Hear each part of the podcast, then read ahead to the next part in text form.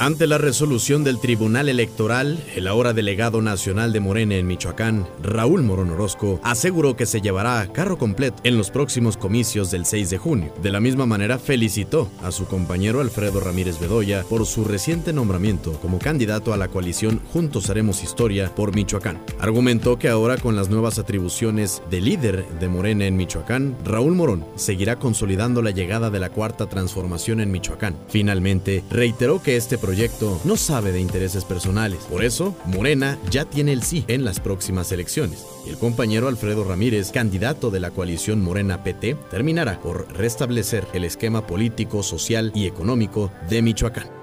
Esta es la quinceava entrada del podcast Juntos Haremos Historia por Michoacán. Soy Fay Cortés.